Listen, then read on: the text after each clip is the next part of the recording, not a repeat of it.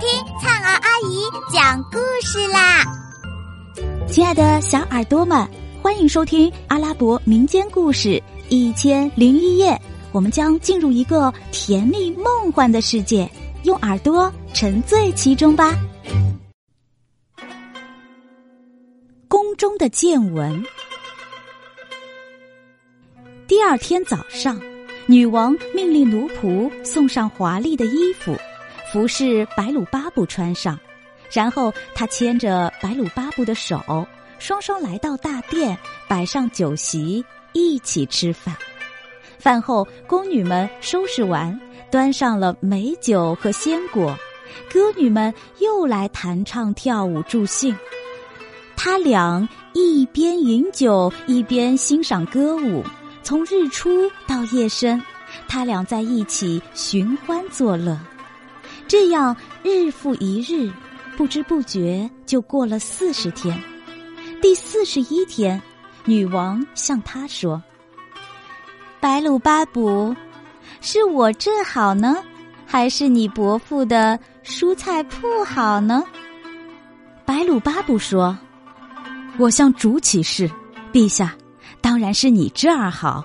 我伯父是个蔬菜贩子，过的是穷人的生活。”女王听了，不禁洋洋得意，满心欢喜。这一天，白鲁巴布从梦中醒来，看见女王不在身边了，便自言自语道：“她上哪儿去了？”他十分的不解，非常不安的等了一会儿，仍不见她回来，便说：“她到底去哪了？”于是起身在宫中四处寻找，仍不见女王。白鲁巴布心想，也许他是去公园了。于是三步并作两步的走到园中，见河中站着一只白鸟，附近的一棵大树上站着各种大大小小的、颜色各异的飞鸟。他伏下来潜过去偷看。突然，又有一只黑鸟飞到堤上，同白鸟争斗不停。一会儿，白鸟摇身一变，变成人形。他定睛一看，原来她就是女王辽比。见了这一幕，他明白了，那只黑鸟原来是中了魔法的人，而女王自己则变成白鸟，与他嬉玩。他不由心中妒忌，也很同情变作黑鸟的人，因此越想越气，一言不发，冲回宫中。没过多久，女王就回到宫中，像往常一样与他欢乐，像是什么事也没有发生过一样。他心中很是生气，只低着头，一语不发。女王马上察觉到他的心事，知道自己化为白鸟的事情已经被白鲁巴布识破，可是女王仍然装着没有事的人似的，不跟他多说什么了。白鲁巴布说：“陛下，我已经四十多天没有见到伯父了，我很想念他，我打算去铺子里看看他。”好吧，你就去吧。于是白鲁巴布骑马来到蔬菜铺中，老头一见便起身迎接，拥抱着他说：“你跟那个异教徒过得怎么样？”